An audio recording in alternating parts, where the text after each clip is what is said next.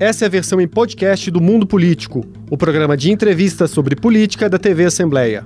Aqui, a jornalista Vivian Menezes conversa com quem sabe tudo sobre o xadrez político em Minas, no Brasil e no mundo. Olá! Hoje no mundo político, o perfil e os rumos da extrema-direita no Brasil. O que define os grupos que obstruem estradas, cercam quartéis, não reconhecem a derrota de Jair Bolsonaro e pedem intervenção militar? No que acreditam as pessoas que misturam demonstrações patrióticas e religiosas com ódio, ameaças e violência contra outros brasileiros, autoridades e instituições? Eu vou conversar com o cientista social Jonas Medeiros. Ele é pesquisador do SEBRAP, o Centro Brasileiro de Análise e Planejamento. Jonas, muito obrigada por atender o Mundo Político, a TV Assembleia. Eu que agradeço o convite, é um prazer.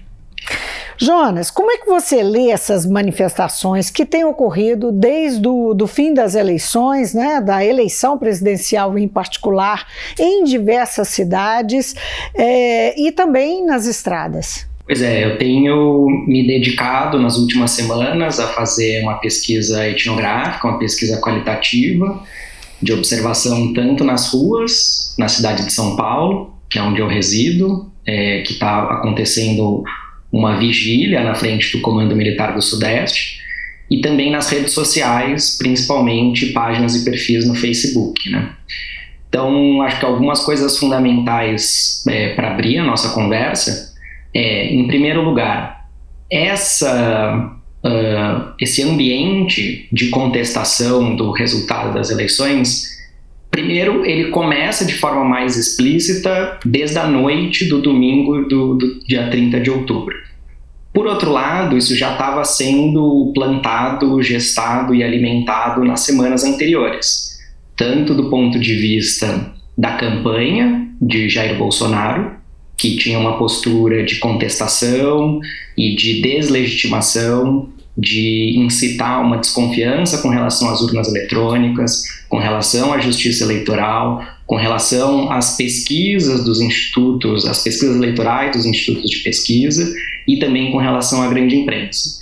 Mas isso não vem apenas é, da campanha de Jair Bolsonaro, isso também vem dos movimentos conservadores de apoio a Jair Bolsonaro.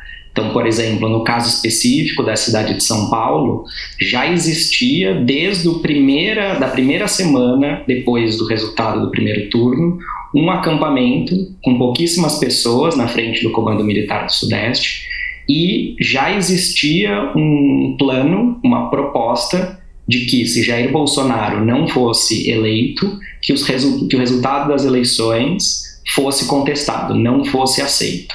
Então isso está sendo plantado, gestado e alimentado há muito tempo e claramente com uma postura, essa postura de contestação vem junto com uma postura é, favorável ao que a gente pode entender como um golpismo militar. Então, por mais que os termos, as palavras, os conceitos tenham variado, em termos de intervenção militar, intervenção federal, o uso do artigo 142 da Constituição, todas essas nuances, na verdade, escondem uma base comum, que é uma expectativa de um golpe militar. Uhum. É, a gente, essa é a, é a, face mais visível e, digamos, mais intensa de, uma, é, de um crescimento de uma extrema-direita no país que a gente vem assistindo já há alguns anos, não é? Desde pelo menos a campanha e, as eleições, e a eleição de 2018. É o caldo que você enxerga para a formação dessa extrema-direita que agora chega ao ponto de fazer essas vigílias, obstruir estradas, é, porque não concorda com o resultado das eleições e quer intervenção. É, exatamente. Isso é uma, isso é uma gestação de anos e a gente pode até remontar quase uma década. Né? Algumas pessoas têm uma tendência de fazer uma leitura de que nas manifestações lá de junho de 2013 que foram massificados, aconteceram por todo o país. É, alguns pesquisadores, alguns analistas alguns ativistas têm uma tendência de identificar em junho de 2013 como se fosse uh, o início é, dessa extrema-direita. O que, na verdade, esconde que a extrema-direita era muito minoritária nesse momento. Mas ela também estava presente na campanha pelo impeachment da Dilma em 2015 2016 e também estava presente em todos os protestos do campo bolsonarista a partir de 2019. O que tem de descontinuidade, de mudança, é que essa pauta da intervenção militar sempre foi uma pauta presente em 2013, 15, 16, 19, 21, 22. Você pode é, considerar todos esses anos. Porém, o que aconteceu agora é que essa pauta, extremamente radicalizada, extremamente autoritária, ela se massificou. E o que a gente vê hoje, não apenas nos bloqueios das rodovias, mas nessas vigílias nas frentes dos quartéis que estão ocorrendo há mais há um mês em absolutamente todas as capitais é, do país. Então a gente tem uma mobilização extremamente intensa, porque essas vigílias demandam um grau de dedicação, de tempo, de energia, uma intensidade gigantesca, uma extensão no tempo, um espraiamento pelo território brasileiro, que é um país continental, e uma pauta extremamente radicalizada. Mas é, eu vou retomar essa pergunta, tentando dar um, um é, ser um pouco mais clara no sentido de qual, o, é, o, que, o que na nossa história o que uh, dentro da nossa sociedade, entre a população brasileira, explica essa emergência. Nós já tivemos uh, momentos políticos intensos, nós, nós vivemos sob uma ditadura, mas uma extrema-direita, uh, digamos, vigorosa, né, como essa está no momento, isso é uma novidade. É, é, olhando para as nossas origens como sociólogo, como é que você entende essa emergência? Perfeito. É, todo o meu esforço intelectual nas últimas semanas tem sido um pouco romper com essa visão é, que acaba, de certa forma, estigmatizando esses manifestantes como loucos, como irracionais, como risíveis, como patológicos. E é bem o que você falou, por mais que seja um fenômeno novo, ele está enraizado na nossa história. Então, quando as pessoas estão nas frentes dos quartéis, os quartéis viraram esse centro de gravidade dessa mobilização dessa extrema-direita que nesse momento se massifica, é, as pessoas não estão com uma leitura é, equivocada da história política brasileira. A história política brasileira é marcada por intervenções militares. Se a gente for pensar a proclamação da República foi um golpe militar, se a gente for pensar o início a radicalização e o fim do governo Vargas também foram intervenções militares e, obviamente, a grande referência do golpe militar de 64. Inclusive, é, a memória de 1964 tem sido cada vez mais claramente reivindicada por esses manifestantes. Eu tenho visto isso em vídeos, em lives feitas nessas vigílias espalhadas por todo o país, em todas as capitais, e é, de forma crescente, intensa, existe essa reivindicação do golpe de 64, da própria ditadura militar, inclusive com a presença de manifestantes idosos que dizem ter participado das manifestações de rua em 1962, 63 e 64, pedindo intervenção militar. Então, de uma certa forma, quando as pessoas uh, estão querendo contestar o resultado das eleições e a solução política para elas é um clamor voltado para as Forças Armadas, isso não é irracional, isso não é louco, no sentido hum. de que no Brasil de, é, regimes autoritários foram implementados a partir da, da, da, ação das Forças Armadas. É um tipo de visão que... de mundo que é, é, emerge mesmo, que estava lá mas emerge e que, e que ganha voz. Você diria Exatamente. Isso? E, e, que muitos, muitos analistas né, e historiadores têm uma concepção de que a ditadura, a, a ditadura, perdão, a direita brasileira, no pós-democratização, era uma direita envergonhada, no sentido de que ela tinha vergonha de se assumir enquanto direita, justamente por causa do peso da memória do aspecto repressivo e autoritário da ditadura militar conforme os anos 2010, a década passada, vai avançando, essa, essa direita ela vai perdendo a vergonha de se assumir enquanto direita e não toda ela, uma parte dessa direita tem uma concepção democrática, porém outra parte tem uma concepção que é autoritária. Então as pessoas também dessa direita, dessa extrema direita, também perderam a vergonha de fazer essa reivindicação da uhum. ditadura militar enquanto um regime político que seria benéfico para o Brasil. Acho que um segundo aspecto com relação à identidade coletiva, isso tem a ver com a nossa história cultural e religiosa recente, é a centralidade é, de uma determinada vertente do cristianismo é, nessas mobilizações. Né? As pessoas elas não estão apenas, o que dá para observar de forma muito clara, tanto é, quando eu vou nas ruas como também eu, nas redes, né, por meio desses vídeos, dessas lives que são feitas nas vigílias dos quartéis, é que quando as pessoas estão clamando por uma intervenção, não é apenas uma intervenção puramente militar, ela é metade militar, porém a outra metade é que é uma intervenção divina. As pessoas têm uma postura de uma oração, de cânticos. Então, essa expectativa de que as Forças Armadas ajam é também uma expectativa quase messiânica uhum. de que Deus, é, e portanto essas orações cristãs, é, possibilitem e uh, não apenas essa intervenção militar, mas também a instauração de um regime político que vá fazer uma limpeza, uma faxina no Brasil. E aí o terceiro elemento, militarismo, cristianismo, e o terceiro elemento muito central é o anticomunismo, uhum. sendo que anticomunismo Isso... é um você diria que essas três vertentes aí, elas têm em comum uma noção de maniqueísta do mundo, uma visão maniqueísta do mundo, do bem, da, da luta do bem contra o mal, uh, o cidadão do bem, nesse caso, são, né, sou eu, né, assume a posição de que eu sou o cidadão do bem e o outro representa o mal, tem embutida aí essa. Elas têm, eles têm uma convergência nesse sentido? Completamente. É, isso a gente já tinha visto na campanha eleitoral, né? A primeira-dama Michele Bolsonaro fez algumas falas nesse sentido, em termos de que a campanha eleitoral não era uma mera campanha eleitoral, não era uma mera disputa, mas sim uma batalha espiritual, uma guerra espiritual entre o bem e o mal.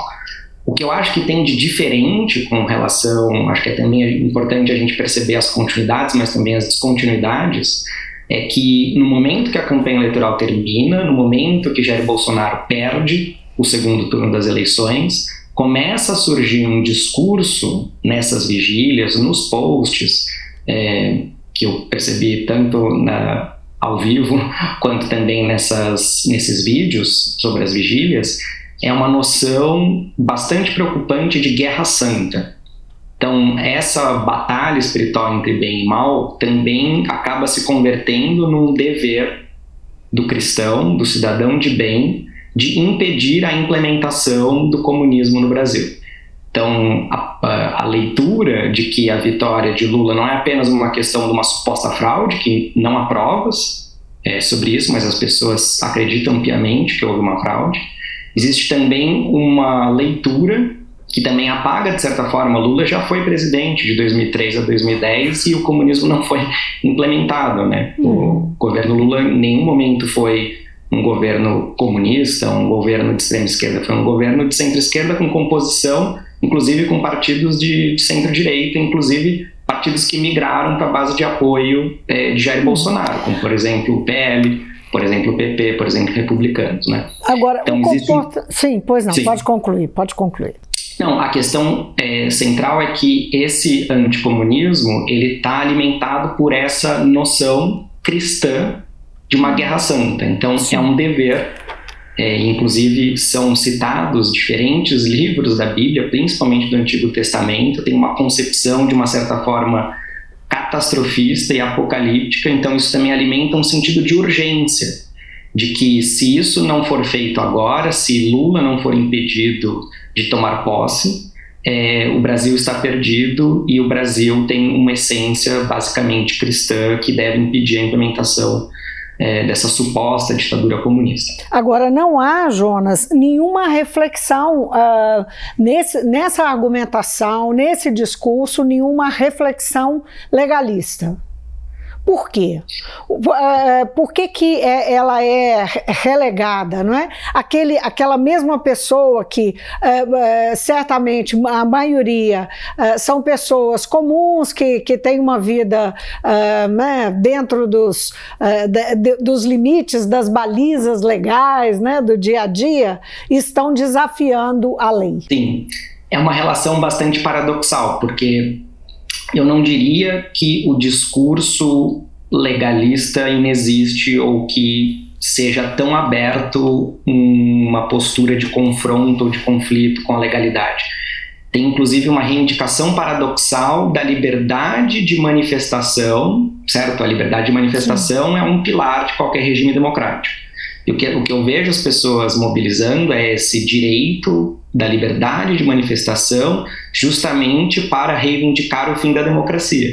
Porque, inclusive, nos poucos momentos que tem uma explicitação de como seria organizado uh, esse governo pós-intervenção militar, fica muito claro como essa concepção belicista, que tem, como eu falei anteriormente, uma raiz cristã ou uma raiz em uma determinada vertente do cristianismo, é, também tem esse aspecto de assumir que pós-intervenção militar vem uma ditadura militar, vem um regime autoritário que vai inclusive criminalizar as pessoas contra as quais é, os bolsonaristas, os patriotas, como agora eles estão se chamando, é, que eles discordam.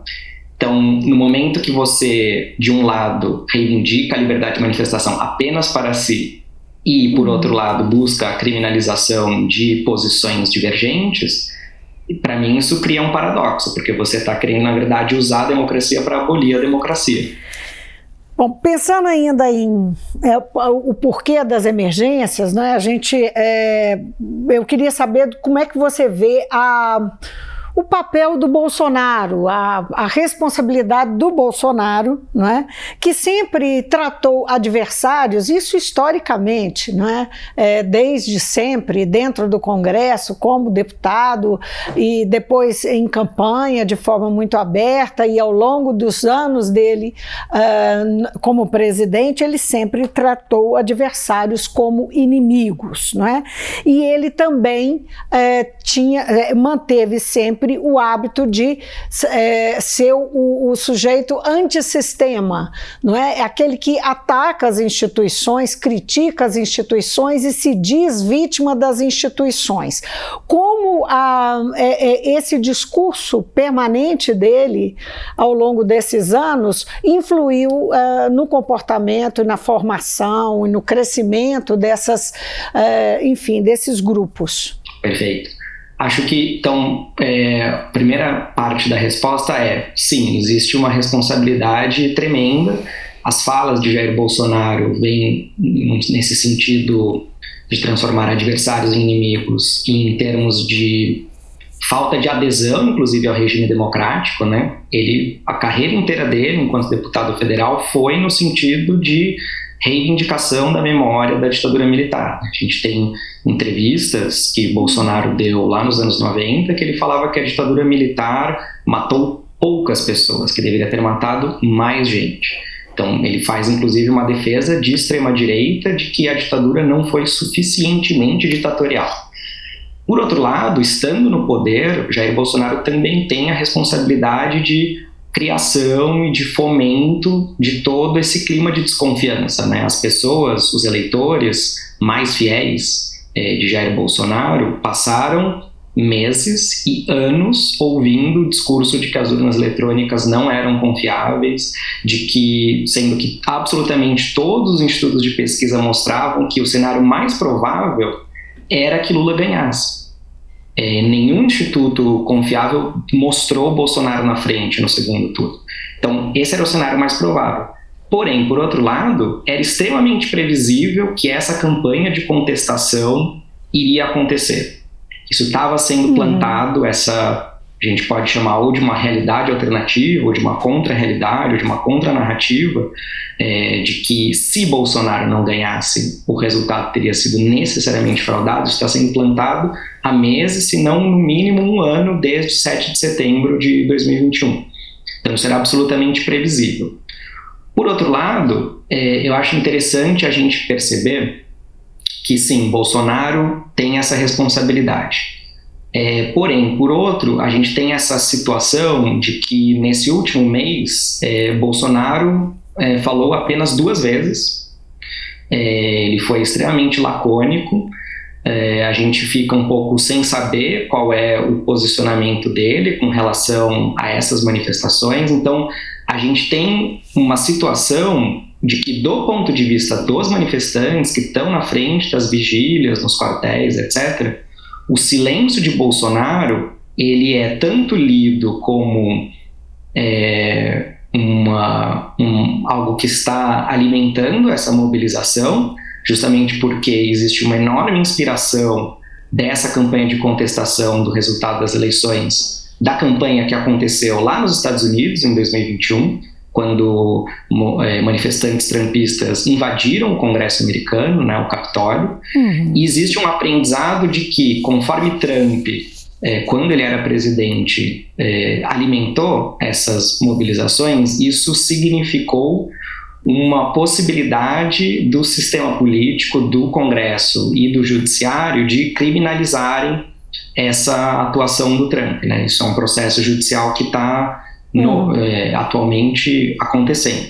Então, tem uma leitura do ponto de vista dos manifestantes de que o silêncio de Bolsonaro é um aprendizado do Capitólio.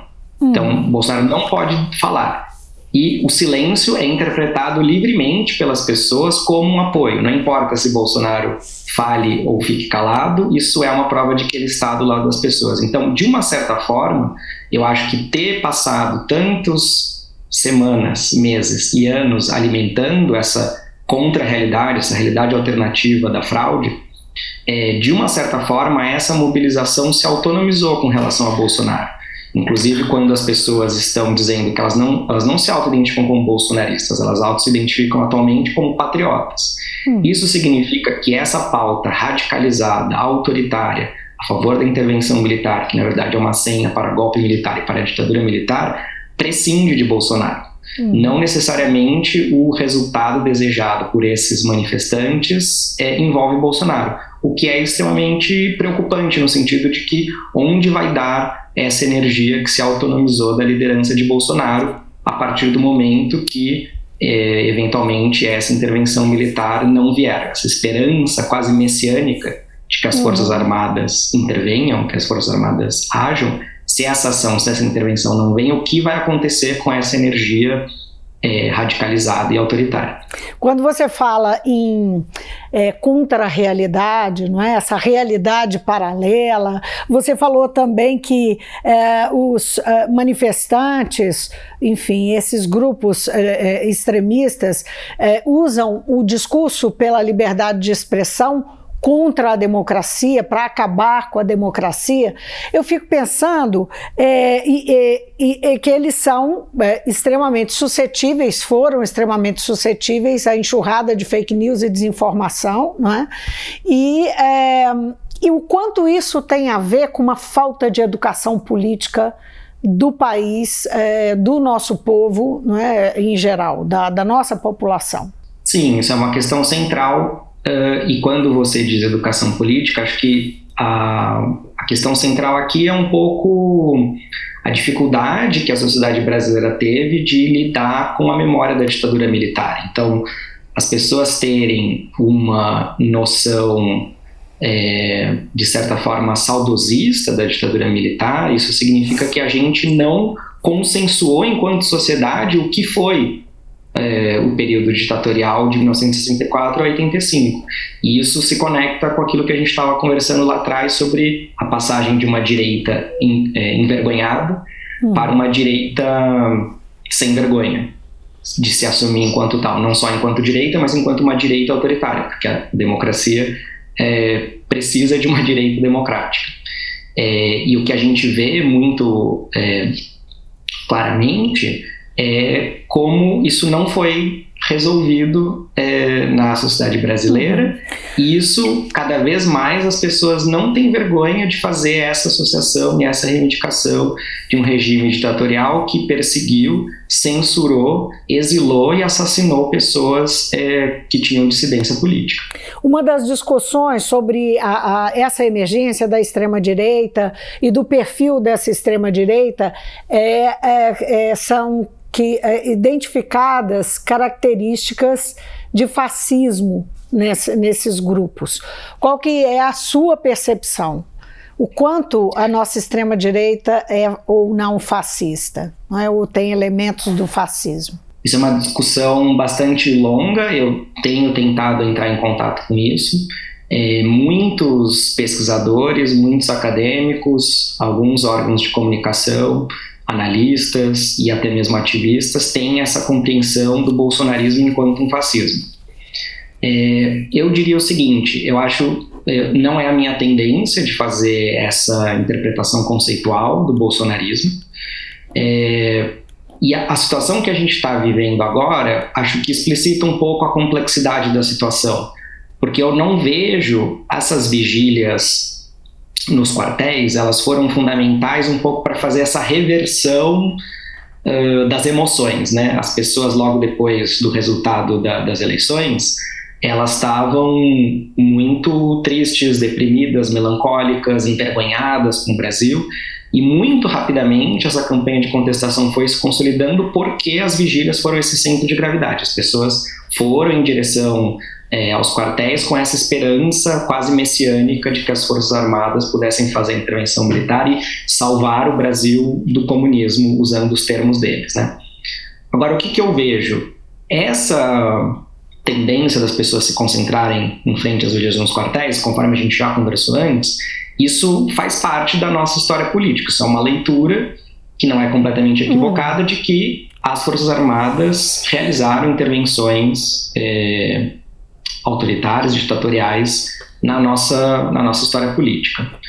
Por outro lado, é, é interessante ver como os manifestantes eles estão numa postura relativamente passiva Uhum. Eles estão pacientemente esperando que as Forças Armadas ajam, é inclusive uma terceirização da ação. Eles não vão agir, quem vai agir, né? Eles ficam ali nos uhum. cânticos, né? As clamando, manifestações orando, mais agressivas e tal foram pontuais, né? Mais nos uh, bloqueios, né? Aí tem a questão dos bloqueios, né? O que, é. o, que eu, o meu ponto é o seguinte: essa campanha de contestação, ela tem dois polos é, tem um polo que é uma, um pouco mais passivo, que é essa, essa esperança messiânica da intervenção militar, que de uma certa forma ainda é majoritário, uhum. é, e tem um polo que é mais ativo, que está falando: bom, se as Forças Armadas não agirem, então agiremos nós. E as pessoas estão se engajando, uhum. primeiro, lá desde o começo, os trancamentos, a gente pode ler aquilo como formas de desobediência civil. Agora, e agora o que a gente está é, vendo só, são formas de ação direta. Agora, só, só lembrando que é, existe aí, uh, nós estamos falando de pessoas né, da, populares, grupos e tal, mas nós sabemos, e, e, isso está sendo investigado pela Justiça, pela Polícia Federal, que há uma ação articulada não é? E há cabeças, há lideranças, ministros que falaram, generais que, que agiram com dubiedade, pastores que agiram com dubiedade, outros que já estão incitando não é? a, a população a agir de forma ilegal. Não é? Tem aí um, uma, é, é uma ação que é, é, que vai além desse, desse movimento e dessas posições aí, sejam nas estradas ou nos quartéis. E que tem, inclusive, enfim, é, o, a principal concentração hoje de ações violentas é no estado do Mato Grosso, e acho que não é à toa, porque também tem uma mobilização é, a partir de empresários que foram Uh, multados pelo Alexandre de Moraes. Sim. Também tem então uma reação com relação a essa multa. Mas só para tentar conectar a sua pergunta, né, não estava fugindo da pergunta sobre fascismo, né? É que Sim. eu acho que esse que é o elemento, se essa espera passiva pelas Forças Armadas se esgota, o que resta é essas pessoas, entre aspas, tomarem a história pelas próprias mãos. Aí a questão é que essas mãos estão armadas. Né? Isso também é resultado de políticas públicas, de decretos, de normativas do governo Bolsonaro. Pois então, é, nesse aspecto. Cê, só do... agora, aproveitando que você mencionou isso, você vê esses casos é, recentes, aquele garoto, aquele adolescente que saiu matando e que tinha é, cultuava símbolos da, é, nazi, neonazistas ou nazistas, é, depois uma escola em Contagem, aqui na região metropolitana de Belo Horizonte, que foi depredada também com símbolos nazistas, nordestinos sendo perseguidos em Santa Catarina de forma sistemática sistemática, não é? Depois da eleição. Uh, você faz conexão com isso? Isso pode ser aí uma, uma, uma expressão inicial dessa preocupação que você manifesta? Sim. E, inclusive, isso acho que é um dos elementos da definição de fascismo enquanto culto à violência, né? E acho que a questão que talvez seja é, interessante de, de, de, conectar é que existem dados, existem levantamentos, levantamentos feitos por organizações de direitos humanos e também por é, pesquisadoras que estudam comunidades neonazistas no Brasil há muitos anos, e o consenso entre esses pesquisadores é que o neonazismo cresceu nesses quatro anos de governo Bolsonaro. Então, que existe um, um um ambiente que permite o crescimento e o florescimento dessa extrema-direita. E dentro dessa extrema-direita, desse ecossistema de ideias, de práticas, de ações, de visão de mundo da extrema-direita, o neonazismo está incluído. É, o que eu acho é que o fenômeno do bolsonarismo ele tem, ele é um pouco mais amplo, mas isso não significa dizer que essa amplitude é, descarta os elementos autoritários. Né? Esses elementos autoritários, radicais, extremistas, eles são intrínsecos ao fenômeno do bolsonarismo. E aí a questão das armas proliferando, não é, o, o, número grande de armas nos últimos anos, né, o crescimento foi extraordinário, é, vem ao encontro, não é, desse desse caldo aí. Só para a gente terminar, que recursos tem o Estado e a sociedade para se contrapor a esse radicalismo é, que, é, enfim, alimenta a violência e age, é, enfim, invocando ações ilegais? Eu acho que, bom, o, pri o primeiro recurso é, é a questão da repressão. Então, né, acho que existem crimes sendo cometidos tanto num sentido de defesa da abolição do regime democrático, mas também tem ataques que a própria Polícia Rodoviária Federal está classificando como é, atentados terroristas. Né?